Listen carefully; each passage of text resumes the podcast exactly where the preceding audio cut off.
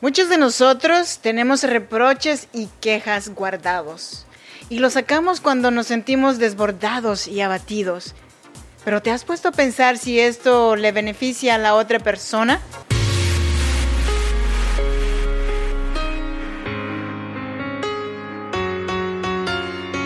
En cada situación difícil hay una mujer que decidió ser fuerte y salir adelante. Si eres madre soltera, soñadora y sientes el peso del mundo sobre tus hombros, este podcast es para ti. A continuación, Freda Hunda, una mujer como tú que a través de sus historias te ayudará a que encuentres la mejor versión de ti, porque este no es el día para que te des por vencida, al menos hoy no. Así que te damos la bienvenida. Tranquila mujer, respira.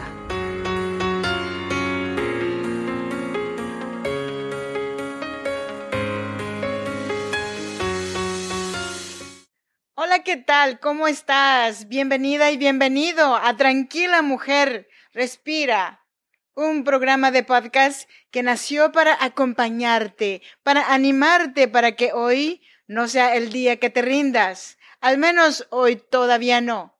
Si no me conoces, yo soy Freda Hunda. Soy nacida en Oaxaca, México, en la región de Chinantecos. Yami nos llaman, que significa gente chinanteca. Pero yo vivo y grabo este podcast desde Sacramento, California. Hoy te traje el episodio número 91. Con reproches y quejas no atraemos a nadie. Antes de comenzar con el tema, déjame te invito a que me dejes un mensaje de motivación en mi página oficial fredaunda.com. También agradecer a el Evangelio de Andar por casa.net, que es de donde agarré la idea de traerte este episodio. Y dicho lo anterior, vámonos con el tema.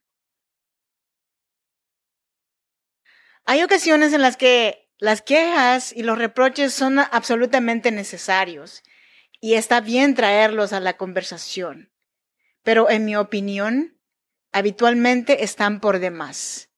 Y digo que están de más porque esas quejas que a nosotros nos sirven para desahogarnos son cargas para las personas que nos escuchan, quienes normalmente ya tienen también su buena dosis de preocupación. ¿Por qué no mejor contribuimos para aligerar su carga y con eso haríamos nuestra buena obra del día? Cuando sientas las ganas de desahogarte con alguien, Piensa no solo en tu beneficio, sino también en el de la otra persona. Por muy molesta que estés con la vida o con alguien que te hizo enojar, piensa que quejarnos o reprocharle a otra persona por algo que ni la debe ni la teme no es muy generoso de nuestra parte. O también reprocharle a tus hermanos o familiares por cosas que pasaron cuando eran pequeños es para mí una pérdida de tiempo y de energías. Con relación a este tema, me encontré en el Evangelio con una actuación de Jesús Cristo. Tras esa última cena que tuvieron Jesús y sus apóstoles, tan especial, tan íntima, tan llena de confesiones, de demostración de cariño y de consejos. Lo cierto es que los apóstoles se portaron peor que mal con su maestro. Judas lo traicionó y todos los demás huyeron cobardemente en cuanto le apresaron. Pedro después le negó hasta tres veces y todos excepto Juan le dejaron solo. Juan estuvo a su lado firme, al pie de la cruz.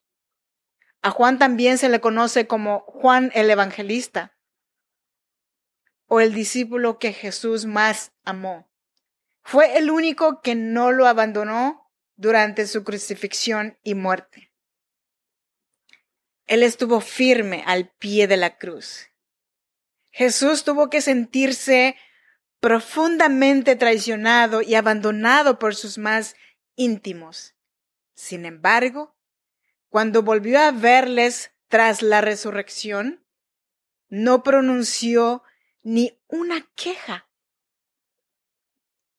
Acompañando a los dos discípulos que caminaban hacia Emmaus, ni un reproche cuando se apareció después a los suyos, ni en esta ocasión.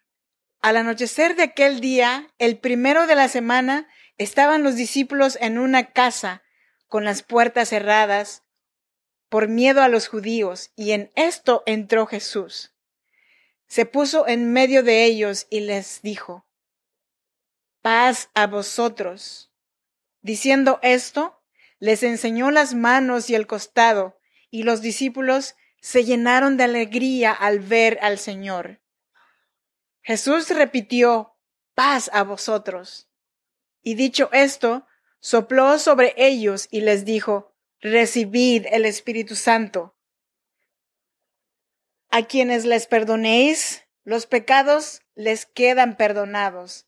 A quienes les retenéis, les quedan retenidos. Ni una sola queja, ni un solo reproche. ¿Cómo esto es posible?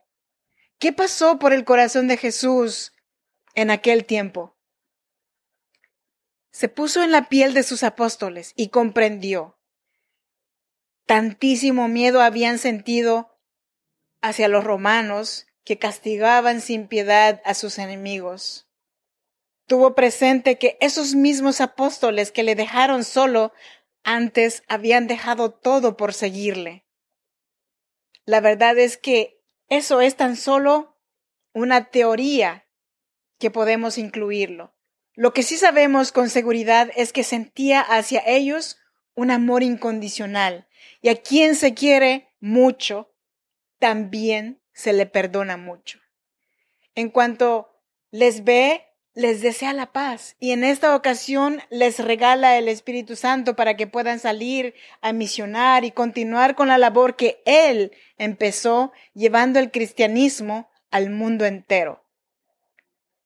¿Qué nueva lección para los apóstoles y qué nueva lección también para nosotros? ¿Cuántos de nosotros somos capaces de perdonar así, sin rencor y sin reproches, las ofensas hechas ¿Cuántos de nosotros somos capaces de ponernos en la piel del otro para tratar de comprenderlo? Y sobre todo, ¿cuántos de nosotros somos capaces de amar tanto como para perdonar tanto? Con todo y cuanto pasé, cuando estuve en problemas, cambié mi forma de pensar. Dejé de creer que la vida o las personas me debían algo, y mucho menos mis hermanos, ni las personas que me hicieron daño. Y en cambio, aquí me tienes. Estoy tratando de romper cadenas, de dejar atrás lo que pasó y comprender y aprender a tener compasión por mis semejantes. Mi nombre es Freda Honda.